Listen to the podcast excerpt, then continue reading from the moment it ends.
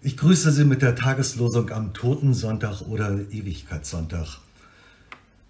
Als meine Seele in mir verzagte, gedachte ich an den Herrn und mein Gebet kam zu dir. Jona 2, Vers 8. Mein Name ist Eckhard Kruse. Ich bin Pastor in Gato und im Kirchspielern Elbe und Sege. An diesem Tag, den wir Totensonntag nennen oder Ewigkeitssonntag, denken Menschen an ihre Verstorbenen. Die einen sehen im Tod nur das Ende. Untröstlicher Schmerz begegnet uns in vielen Todesanzeigen.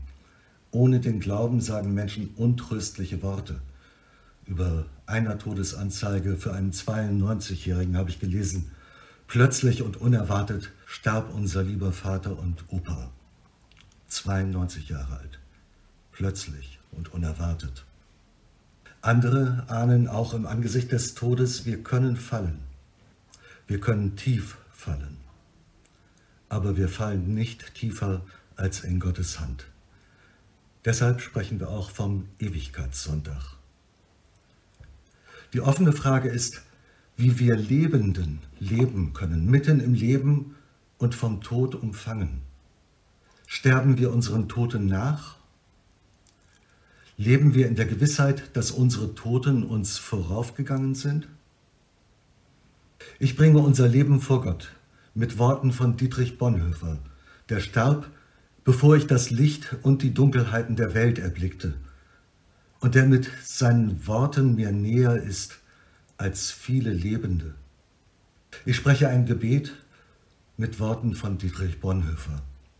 Herr Jesus Christus, Sohn des Vaters und unser aller Bruder, wir preisen dich an deinem Tage, denn du verlässt uns nicht. In uns ist es finster, aber bei dir ist das Licht. Wir sind kleinmütig, aber bei dir ist die Hilfe. Wir sind voller Unruhe, aber bei dir ist der Friede.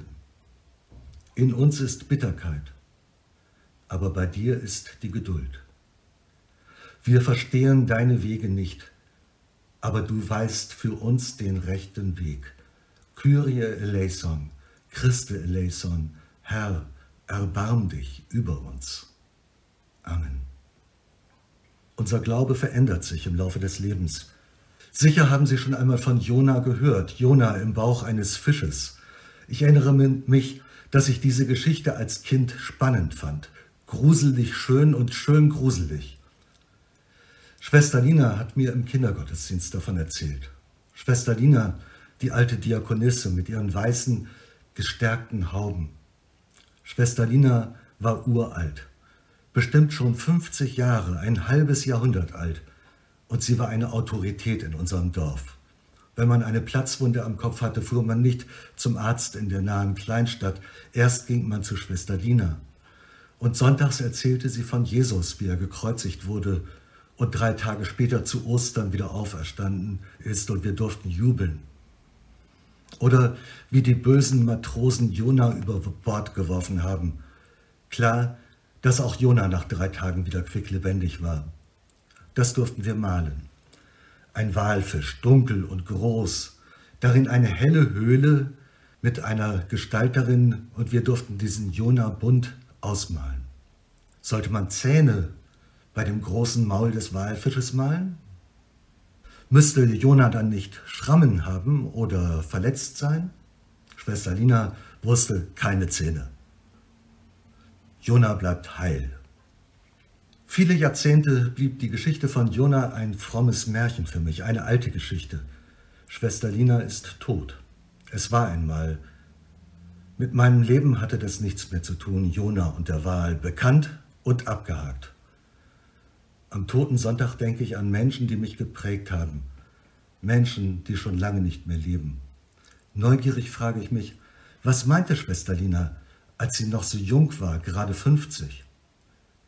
Die Menschen, die mich geprägt haben, sind in einem Punkt alle gleich gewesen, so unterschiedlich sie sonst waren. Sie hatten Schweres erlebt, und dennoch haben sie mich Hoffnung gelehrt.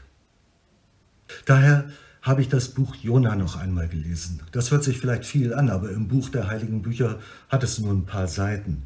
Und die Geschichte ist spannend. Um die Tageslosung verstehen zu können, muss man unbedingt den ganzen Text lesen. Jona betet zu Gott im Bauch des Fisches. Ich lese vor aus dem Buch Jona.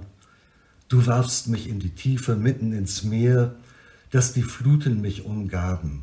Alle deine Wogen und Wellen gingen über mich, dass ich dachte, ich wäre von deinen Augen verstoßen.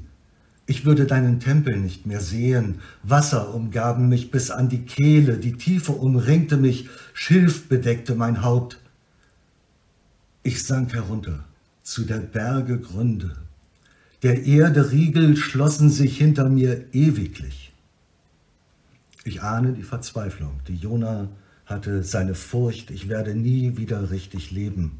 Und im Rückblick staunt Jona, als meine Seele in mir verzagte, gedachte ich an den Herrn und mein Gebet kam zu dir. Erst im Rückblick kann Jona staunend erkennen, der Wal war nicht die Gefahr, der Wal war die Rettung.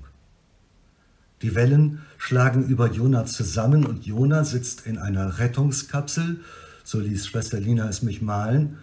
Und falls Sie jetzt voll Bitterkeit mir am liebsten sagen würden, bleib mir weg mit deinen frommen Geschichten, ich bin verzweifelt, um mich ist Dunkelheit, in mir ist Bitterkeit, dann kann ich Sie verstehen.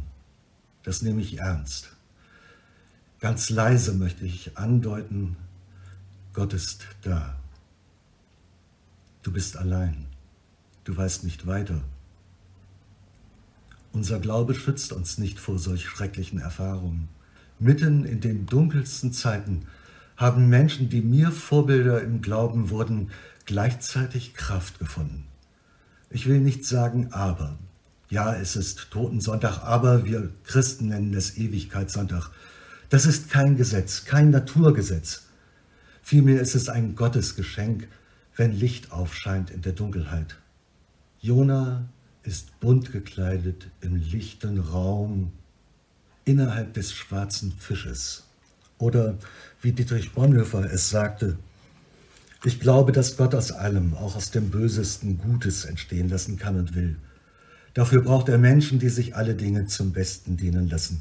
Ich glaube, dass Gott uns in jeder Notlage so viel Widerstandskraft geben will, wie wir brauchen.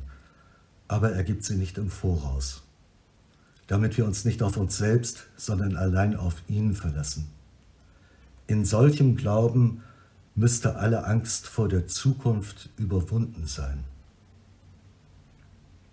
Schwester Lina, Dietrich Bonhoeffer, Eckhard Kruse, egal. Wichtig ist, dass Sie Trost finden. Ich schließe mit einem Gebet von Dietrich Bonhoeffer. Gott, Heiliger Geist, du machst neu das Angesicht der Erde. Wir preisen dich an deinem Tage. Gib uns den Glauben, der uns aus Verzweiflung rettet und vor der Macht des Bösen bewahrt. Gib uns Liebe zu Gott und den Menschen, die allen Hass und alle Bitterkeit vertilgt. Gib uns die Hoffnung, die uns befreit von Furcht und Verzagtheit.